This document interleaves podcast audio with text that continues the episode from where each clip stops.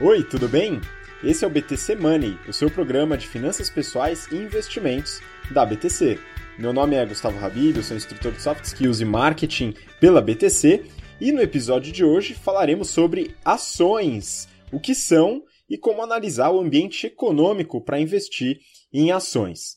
E para começar o programa, vou fazer um pequeno é, disclaimer né, de que qualquer coisa que a gente fala nesse programa não é de forma alguma recomendação de investimento, de nenhuma, de nenhuma forma.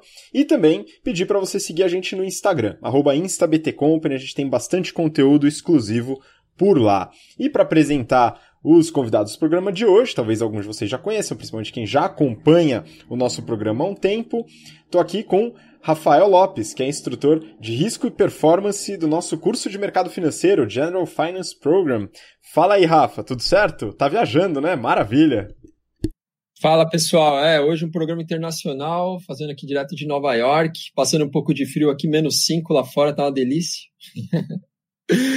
vamos, vamos que vamos, mais um programa, pessoal, vamos lá. Boa, se aquece aí, cara, que é importante, né? Mas está no coração do mercado financeiro, maravilha.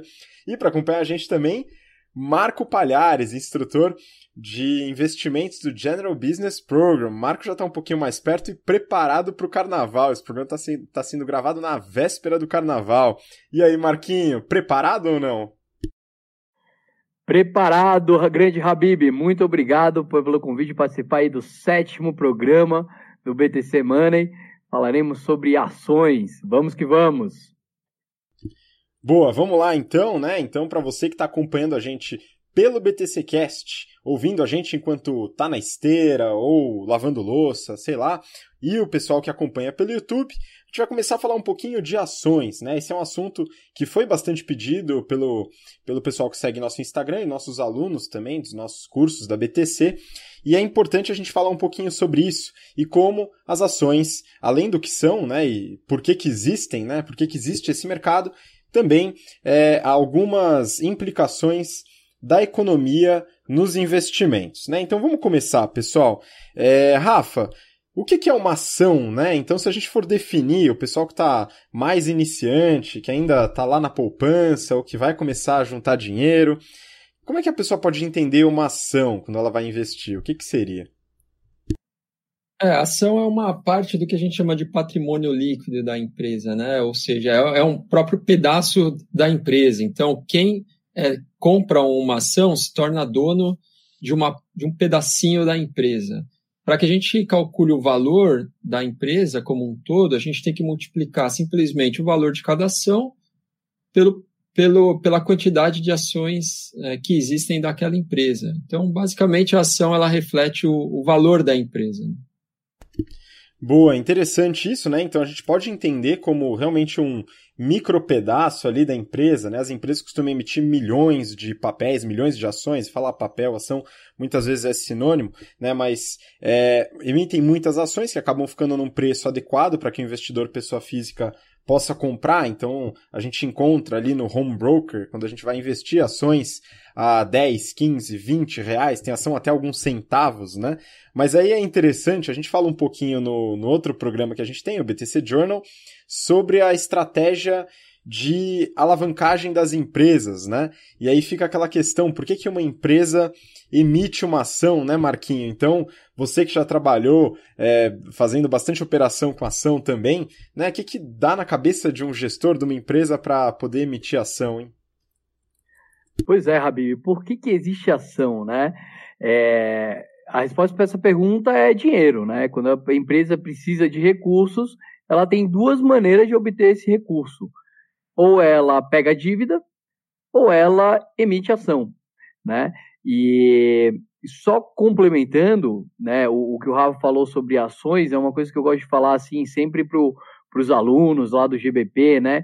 Pô, a ação é um bom investimento, né? Por que, que eu, pessoa física, investiria em ação? Bom, ação, como o Rafa disse, é você ter um pequeno pedaço da empresa, mas com uma responsabilidade limitada. Eu costumo falar que o legal de investir em ação, Habib, é que o máximo que a gente pode perder é aquilo que a gente investiu.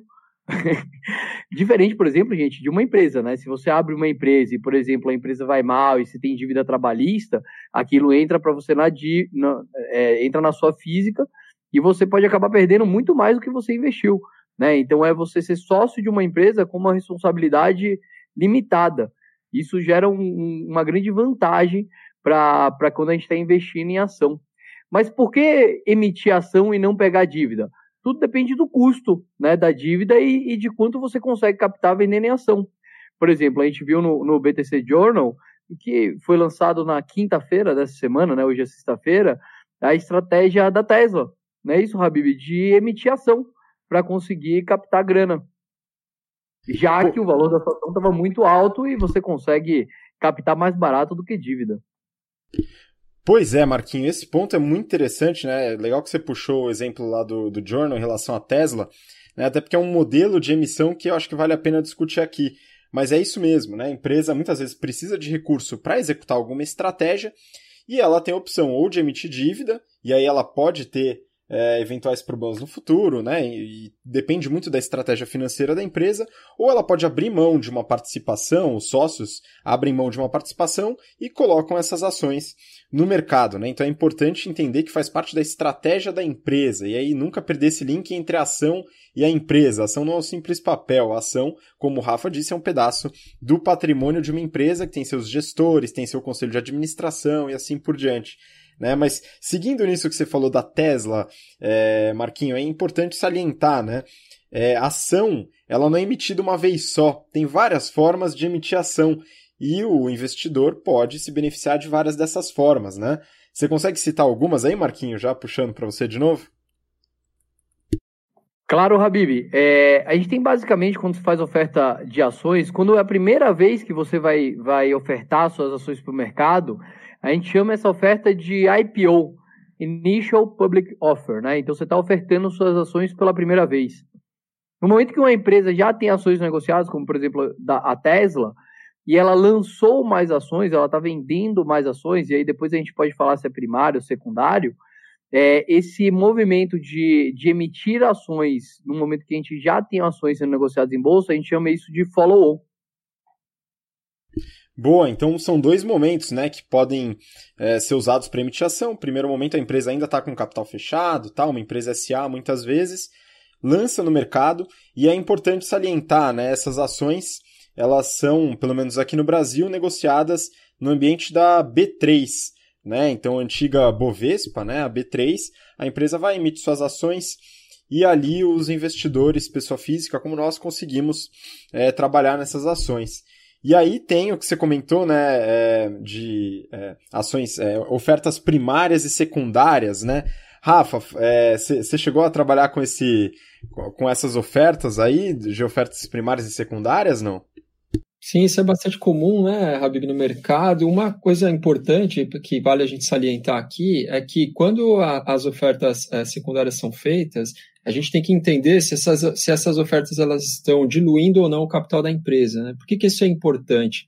A ação ela é remunerada através do pagamento de dividendos, né? E o dividendo é uma parcela do lucro que a, que a empresa gera.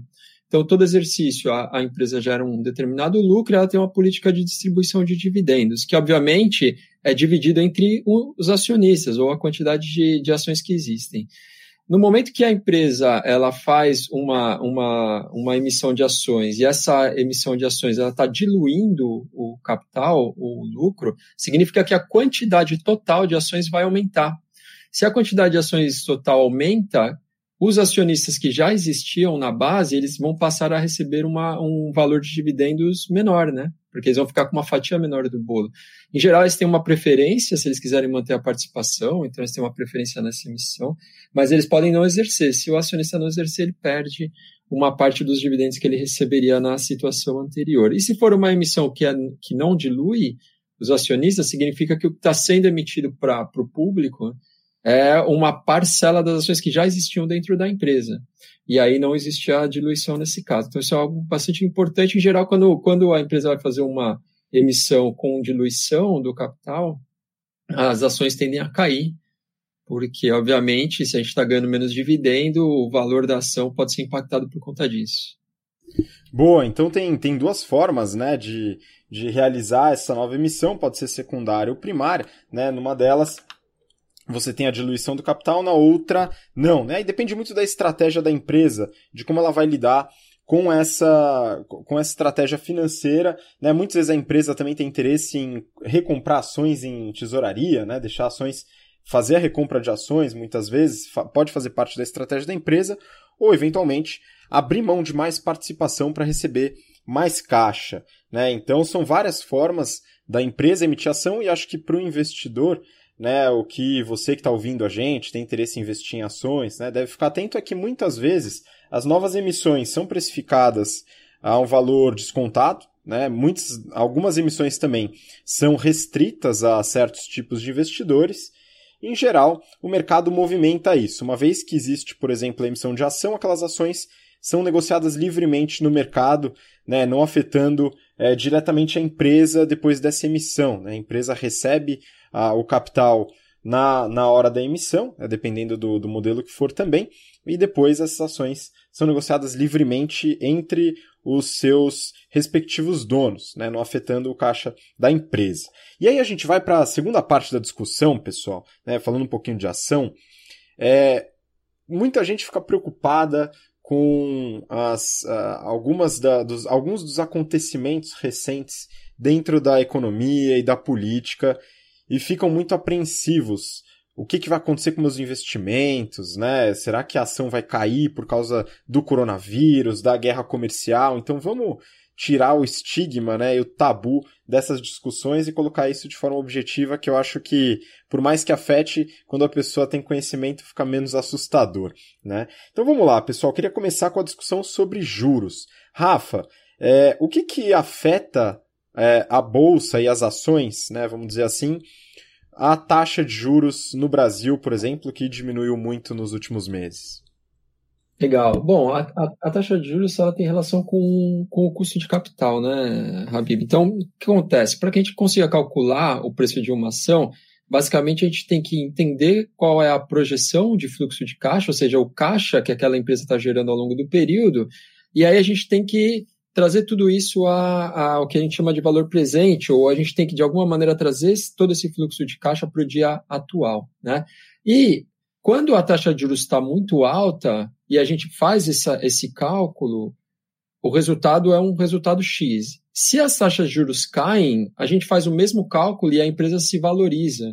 Ou seja, quando as taxas de juros caem, a tendência natural é que as ações elas se valorizem sim, pura e simplesmente por conta dessa queda nas taxas de juros. Então, o impacto, é, é, o impacto direto é uma valorização nas ações. Isso também tem é, relação com, com o, o, levantar capital, né, com, ou quando a empresa ela busca capital para investir em projetos. Pelo seguinte, para que, que seja viável para a empresa é, investir em projetos, ela tem que conseguir investir em projetos que gerem uma taxa de retorno superior ou que sejam mais rentáveis do que aquela taxa de juros que é o custo da empresa, né? E quando as taxas de juros caem, fica mais fácil para a empresa fazer isso. Ou seja, o custo para ela levantar no, no, é, mais recurso diminui muito. Né? Então, é, isso faz com que as empresas comecem a fazer ma maiores investimentos, inv investam em projetos que tenham uma rentabilidade superior a esse custo, que gera também valor para a empresa no longo prazo. Né? Então, isso também está relacionado, essa valorização das ações, ela está relacionada com esse movimento né, de diminuição do custo de capital e, portanto, projetos mais rentáveis dentro da empresa. Então, a, a, a ligação direta é uma valorização das ações. Um terceiro, um terceiro movimento que está relacionado com isso também é o que a gente chama de a, é, migração de portfólio. Né? Quando a renda fixa são todos os títulos que pagam juros começam a remunerar uma taxa muito baixa, a tendência é que o investidor ele, ele resgate ou venda o título de renda fixa e compre a ação em busca de um, um, retorno maior, um retorno potencial maior. Então, esse movimento também favorece a valorização das ações. Então, são todas coisas que estão interligadas, mas a, a regra é, caiu taxa de juros, e aí a gente está falando de taxa de juros principalmente a de longo prazo, né? Caiu taxa de juros, as ações as tendem a se valorizar. Isso está muito relacionado também com o movimento de bolsa que a gente viu recentemente. Aí essa valorização da bolsa está muito atrelada também à queda nas taxas de juros aqui no Brasil. Muito bom, né? Interessante a gente analisar essas tendências também, né? O que você falou do aumento da, da bolsa, né? Quando a gente fala que a bolsa subiu, né? Então, para quem é, é, é, mais, vamos dizer, a gente está introduzindo o assunto, né? A pessoa está ouvindo pela primeira vez, né? Na verdade, a gente está muitas vezes falando de um índice específico que é o Ibovespa, que é, trabalha com uma média de, de, de é, boa parte das empresas que tem maior valor de mercado, né? E tem as ações na, na bolsa de valores. E aí, quando a gente fala que cresce, é o conjunto dessas empresas, né? Na média, cada uma vai crescer ou diminuir, né? Dependendo de vários fatores, né? E é esse aumento dessa média das, das empresas mais valiosas da bolsa foi um pouco superior a 30% no ano passado, né? O que é bastante relevante. Bom, mas continuando na discussão sobre é, essas taxas, né? A gente falou da taxa de juros. Outro, outro índice que é bastante relevante quando a gente fala de valorização, desvalorização do mercado como um todo, é o dólar, né, Marquinho? E aí, como é que o dólar é, afeta, no caso, a, o valor das empresas, as ações e a bolsa como um todo? Legal, Habib. É, até pouco tempo atrás, achava-se que quando estava tudo bem, né? Então a economia tá, brasileira vai muito boa, é, a bolsa subia e o dólar caía, né? Então, por causa do movimento de Brasil em relação aos Estados Unidos. Isso esse ano começou a deixar de ser verdade, né? Então, os economistas de plantão falavam: meu, que loucura é essa? Bolsa subindo e dólar também subindo, né? Está com dólar chegando quase a 4,50, né? E bolsa a 115 mil pontos. É, mas um fato é, Habib, é quando o dólar sobe, para o investidor lá fora, é, um investidor, por exemplo, que, que, que faz a sua carteira em dólar, é, ele vê a bolsa brasileira caindo, né? Está desvalorizando o capital dele em dólar. Então, na prática, o que está acontecendo hoje é que para o investidor estrangeiro, apesar da bolsa ter subido aí 30 e tantos por cento ano passado, parece que ela ficou flat nesse período. Por quê? Porque o, o dinheiro real também se desvalorizou na mesma proporção. Isso é, gera um atrativo cada vez maior. Eu imagino, Habib, que no momento em que o Brasil ganhar um investment grade, quando é, a gente ficar apto a receber de verdade esses grandes investidores, eles vão olhar para a Bolsa Brasileira e falar, cara, que barato. Não porque o índice Bovespa está barato né, é, é, em reais, né? Mas quando ele transfere em dólar, ele está praticamente flat esse, esse dia a dia. E aí, na minha visão, é quando a gente vai ter o grande boom da Bolsa Brasileira. Boa, isso é interessante também, essa regra né, de bolso que a gente tinha, dólar sobe, bolsa cai e vice-versa. Né, esse ano a gente está observando que tem outros detalhes aí que influenciam também. Um ponto que influenciou certamente foi o aumento de investidores na bolsa no ano passado, né? Teve um boom interessante de investidores nacionais, né? Então a bolsa subiu mesmo sem o acréscimo de investidores estrangeiros. Esse é um ponto importante também. Né? E aí, beleza, a gente falou das taxas de juros, de dólar que influenciam, e tem mais três fatores que eu queria bater um papo com vocês que podem influenciar, que são é, aspectos de pandemias, vamos dizer assim, que a gente vai falar especificamente do, do coronavírus, política, falando sobre as eleições nos Estados Unidos, e macro tendências de uma forma bem generalista aí que eu queria trazer mais no final. Mas vamos falar aí do coronavírus, né? O Rafa que ficou gripado aí na semana retrasada, né? E acabou deixando praticamente todo o corpo de instrutores da BTC também no mesmo caminho, né? Mas felizmente não era coronavírus, né, Rafa? É, como é que isso afeta? Como é que qual, qual que é a visão dos investidores para afetar tantos investimentos em relação a uma, uma epidemia eventualmente? É, não era o coronavírus, não, foi só uma influência B levinha. E é verdade, cara, eu contaminei muita gente aí, infelizmente. Próxima vez eu vou, vou me isolar e ficar em quarentena.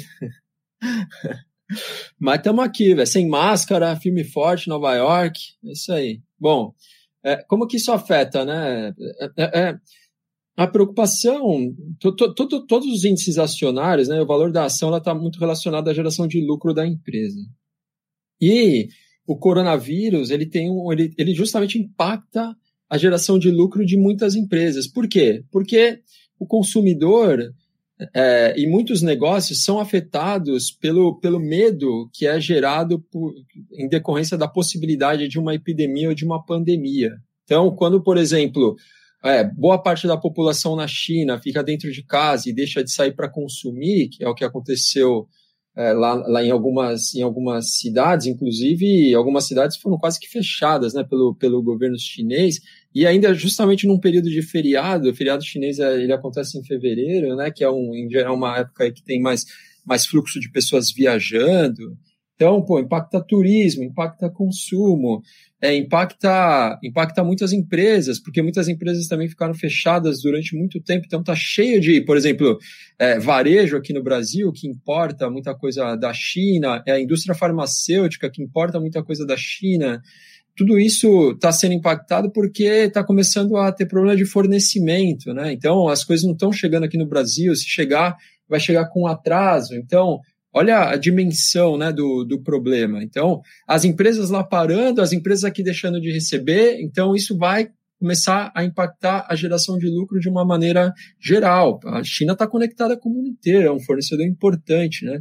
É, que, é então, é, basicamente, o, o, o link ou a, ou a relação é essa. Essa semana, a Apple ela, ela fez uma mudança no, no, no guidance aí, nos resultados esperados né, para o ano, porque ela já está enxergando também uma queda nos lucros é, decorrentes do, do coronavírus. Então imagina, se uma empresa como a Apple, né, uma gigante, uma das empresas mais valiosas do mundo, está sofrendo esse, esse, está sentindo o impacto do coronavírus, pode ter certeza que todas as outras empresas vão, vão sentir também. E essa semana também esse, é, é, o, o impacto do vírus dentro da China diminuiu um pouco, mas os outros países estão começando a sentir mais. Parece que o número de casos em alguns outros países existe um risco de começar a aumentar. Então está sendo controlado na China, mas fora existe um risco de aumentar. E aí as bolsas começaram a cair, né?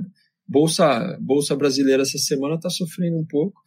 E a gente tem que monitorar bem de perto, porque uma hora volta, uma hora estabiliza, é difícil, o FMI falou que é difícil a gente prever exatamente os impactos que isso vai ter sobre a economia, vai um pouco prematuro, mas a gente já está sentindo que está tá, tá tendo um impacto aí na, nas bolsas é, e fazendo as bolsas caírem. Principalmente a, a Bolsa Brasileira sofreu bastante. Sim, é muito bom você trazer esse ponto, né? Você falou da Apple, a gente avaliou a Apple no BTC Journal, né? Então, para quem está acompanhando aí, acompanhar o nosso outro programa também, que a gente fala justamente desse ponto que o Rafa comentou aqui, né? Então, a empresa com produção na China, né? E a China passando por todos esses, é, esses problemas, o pessoal sem trabalhar, sem consumir, assim por diante, acaba levando para outros lugares do mundo, afetando o, o, a provisão de lucro das empresas para os próximos trimestres, que afeta diretamente o valor das suas ações e o valor da empresa como um todo. Né? Aqui no Brasil, como que isso afeta? Né? Então, poxa, como é que um vírus na China afeta no Brasil, mesmo sem trazer o vírus para cá. Muitas empresas do varejo, por exemplo, importam muitos é, insumos e muitas roupas da China, e isso afeta o valor da empresa aqui de alguma forma. Tá? Então é um ponto importante, acaba afetando e não é uma simples histeria, né? tem um resultado prático e objetivo que afeta o valor da empresa. E aí, mantendo aí na, né, nessas influências, né, eu queria passar para o ponto da, das eleições. Né? Então, quando a gente fala de política, a política também influencia o valor das empresas, seja por alguma reforma, eventualmente, né, que aconteça e que afete resultados de empresas, como as próprias eleições. Né? E agora, Marquinho, a gente está. O Rafa está nos Estados Unidos, aí em Nova York, acompanhando mais de perto, e você também gosta bastante de acompanhar é, a, as eleições americanas. E no caso, a gente está próximo né, de, de mais uma disputa aí nos Estados Unidos. E como que as eleições afetam, né? Qual que é a relação entre as eleições e as expectativas dos investidores que afeta o valor das empresas na bolsa, hein? Boa, Habib. Infelizmente, os políticos têm poder de, de decidir coisas que afetam as empresas e afetando as empresas, afetam os lucros, afetam os preços das ações. Né? Por isso que de tempos em tempos tem eleição, fica todo mundo em dúvida. Normalmente é, um, é uma época que tem mais volatilidade mesmo, não adianta, né? Então sai uma pesquisa de que um partido vai ganhar, o outro partido vai ganhar, enfim. Agora a gente está tendo muito em voga as eleições dos Estados Unidos, né? Que, que vai ter a, a ou a possível reeleição do Trump, que, que vai ser o candidato do Partido Republicano, ou é, alguém do Partido Democrata, né? Lá nos Estados Unidos a gente tem esses dois grandes partidos que ficam dividindo a cadeira, né? É, o mercado em si, Habib, hoje ele está vendo essas eleições com muito mais tranquilidade do que quatro anos atrás, né? É, na prática, o que, o que o mercado está vendo é que vai existir uma continuidade das políticas é, é, que estão sendo feitas hoje, tá? Então, ou primeiro ponto, o Trump ele consegue se reeleger, que é o que o mercado está precificando com uma grande possibilidade, já que todos os anos onde houve reeleição lá nos Estados Unidos, na qual a economia cresceu naquele ano de reeleição, os presidentes foram reeleitos, tá? Então essa é uma é, é uma aposta, né? Uma, uma especulação que o mercado está fazendo. Mas mesmo no caso do, do, do Partido Democrata ganhar, né? E agora a gente está tá acompanhando aí as primárias do Partido Democrata. A gente tem aí dois grandes nomes que estão se, se surgindo, né? E o principal deles é o ex-prefeito da onde o Rafa está agora, né? O, o, Michael Bloomberg, que era muito é, é, centralizador, né? Ele, ele é muito intervencionista, mas que está adotando cada vez mais uma postura moderada, economicamente falando, que no que tange a economia se parece ao que o Trump tem adotado. Então, hoje, é, existe uma precificação de que vai tudo continuar mais ou menos do jeito que está. Boa, então as expectativas do mercado, né? O mercado é uma entidade meio complexa, né? Mas a gente tem uma série de tomadores de decisão dentro das empresas, fundos de investimento, grandes investidores, que através de conversas, estudos, análises, acabam fazendo essas especulações. Tem um movimento um pouco especulativo nesse modelo, né? Nessas, nesses intuitos né? Porque nem sempre aquela eleição vai resultar em, em uma ação, uma lei nova que vai surgir, né? Então tem bastante movimento especulativo que afeta de qualquer forma, né? Independente do, do, do investidor que atua com curto prazo, médio prazo ou longo prazo, né, que é um ponto aí, um spoiler aí da semana que vem, a gente vai falar um pouquinho, né, mais sobre esse assunto que é muito longo e muito importante, né? Mas as, as eleições, todo o movimento político, não só a eleição, aqui a gente colocou aqui que o Marquinho está analisando bem de perto, mas é, todas as reformas, implementações de novas leis, né? Então aqui no Brasil a gente tem reforma tributária em discussão, né? Com possibilidade ou não de alterar regulamentação do ICMS, que é um imposto que, se mudar, vai trazer alguma diferença para as empresas que trabalham com, com produtos e, e é, industrializados, né, e, e, assim por diante, ou que vendem para outros estados, que faz bastante diferença também, né, então toda, todo o ambiente político afeta bastante. Né? É, e por último, aqui, para a gente finalizar, dentro desses aspectos econômicos, né, macro, que a gente fala que afetam as ações, né, eu colocaria algumas macro tendências, tá? seja tendência de consumo ou tendências industriais como um todo. Tá, e aqui eu selecionei quatro tendências só para compartilhar com vocês, pessoal que está ouvindo, que hoje afetam também alguns investimentos Brasil e mundo. Tá? O primeiro, tendência ambiental. Tá? Então, quando a gente fala de macro tendência, a gente tem é, um, um esforço vindo de alguns países e tomadores de decisão de fortalecer é, indústrias de energia renovável. Tá? Isso daqui é uma macro tendência importante. Outra macro tendência é a alimentação, né? Então um viés um pouco mais saudável, de certa forma, de alimentação. Outra que já vem aí há alguns anos, a automatização, tá? Então, é, tanto pela escalabilidade como pelo aumento de produtividade, né? Fábricas mais automatizadas. O Rafa até citou a Tesla aqui, que é uma fábrica com índice de automatização muito altos, daí contribui para o otimismo de lucros futuros da empresa. E a digitalização também, né? Aqui muito é, interessante no caso dos bancos, né, que passam por um processo de digitalização forte. E essas tendências, além de outras, né, fazem com que os investimentos nas ações, nas empresas, possam subir ou possam descer, dependendo da sua estratégia e expectativa de lucro futuro. E como o Rafa mesmo comentou, né, é, boa parte da, do valor das ações e do quanto os investidores estão interessados em aportar é relacionado a essa perspectiva de lucratividade futuro. Né? Então, para você que tem interesse, já investe em ações, é muito importante analisar tendências de mercado, política, economia e as taxas que a gente comentou aqui também. Além, claro, de fazer toda a análise da empresa, a estratégia da empresa, as finanças da empresa, a gestão da empresa e assim por diante. Beleza, pessoal, a gente está chegando aí no final do nosso tempo. Então, se vocês tiverem algum comentário aí para fazer, alguma coisa, Rafa, vamos lá. É, eu acho que uma coisa importante é que a gente tem que entender que boa parte do, do movimento que a gente enxerga na bolsa é um movimento especulativo. Então, em, quando acontece, por exemplo, surtos como esse do coronavírus, obviamente as ações vão cair. É natural, isso é um reflexo do que está acontecendo na, no dia a dia, na realidade. Mas uma parte desse movimento é um movimento especulativo. A gente está vendo aí algumas ações derretendo, ações de turismo, algumas outras ações é, realmente perdendo muito mais valor do que o que deveria perder pelo impacto do, do vírus. Né? Então, é, vale a pena para quem tá, tá para quem é investidor entender também que esse tipo de movimento especulativo faz parte do investimento na renda variável.